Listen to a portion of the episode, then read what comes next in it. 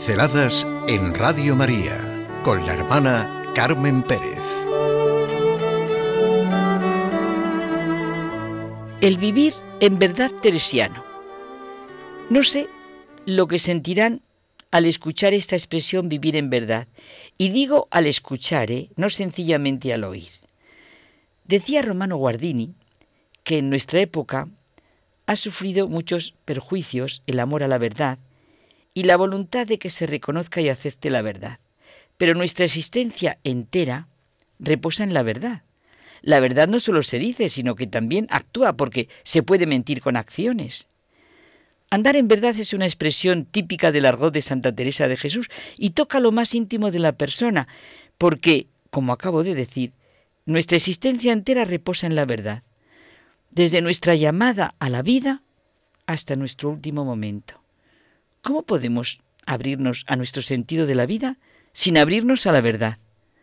Teresa de Jesús vivió consciente de lo que implica su conocida expresión, andar en verdad.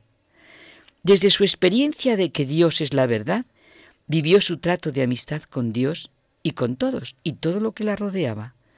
Dios es la misma verdad y su Hijo Jesucristo, libro vivo donde había visto las verdades.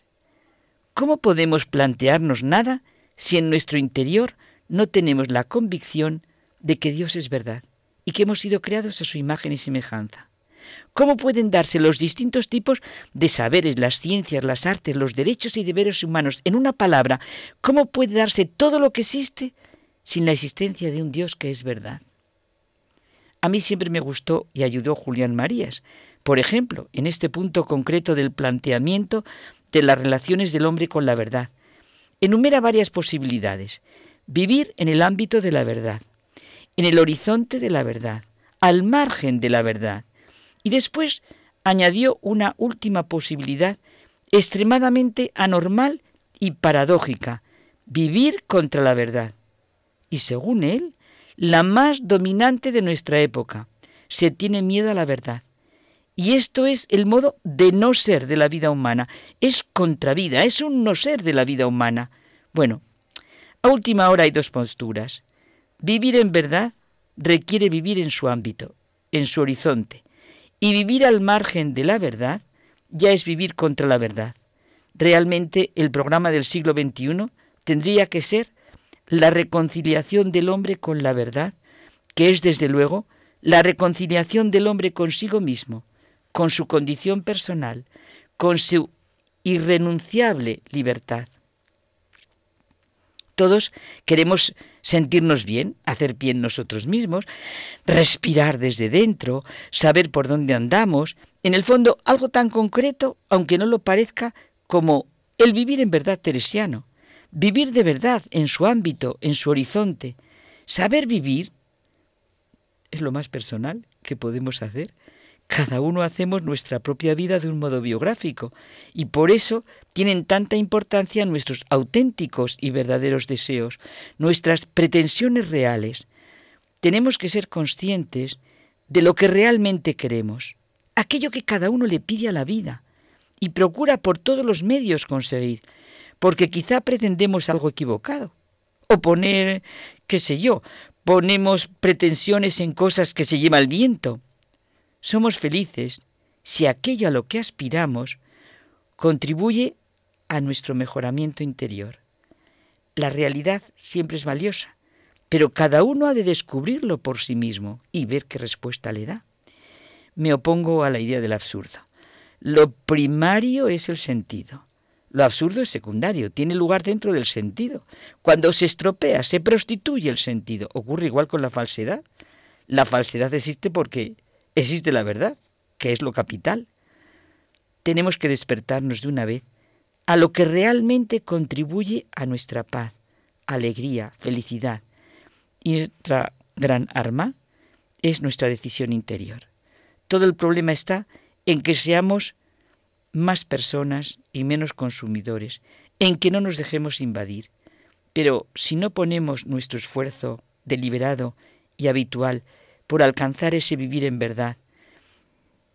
Y de verdad, pues no conseguiremos la paz. Y además no experimentaremos lo que realmente es el gozo en la vida. El vivir en verdad nos lleva a experimentar el gusto por lo que realmente merece la pena. Sin esa actitud se produce el hastío, la inseguridad. No veremos las cosas, los hechos, no conoceremos a las personas, no seremos capaces de reconocer lo realmente valioso, la belleza, la grandeza, toda la grandeza de lo que existe. No encontraremos nada que realmente nos vincule con los demás. Estaremos en una actitud de constante defensa, insatisfacción, crítica, malestar, resentimiento y envidia. Sin una actitud de verdad no se puede soportar la vida. No se puede soportar el contenido del Evangelio. Jesucristo no es motivo de gozo y seguridad. ¿No es para preguntarse, ¿qué tengo que ver contigo, Jesús de Nazaret, si no eres mi camino, mi verdad, mi vida? Sin este vivir en verdad, en el ámbito y horizonte de la verdad, ¿cómo nos vamos a involucrar en lo que realmente vale la pena en nuestra vida? Una persona descreída, que carece de amor y respeto a la verdad, con una conciencia apagada, un espíritu contento consigo mismo y cerrado a Dios, no puede experimentar un atractivo por la vida, y entonces las comidas más sabrosas se hacen desagradables al paladar. La falta de verdad acusa no es hacer un determinado número de acciones buenas, sino ese interior en la verdad que nos va formando por dentro. Nuestra vida no puede ser un asunto de rutina en la que no ponemos el corazón. Y sin una conversión de corazón a la verdad, no seremos felices. Una vez más, las palabras de Jesucristo. Solo la verdad nos hace libres y felices.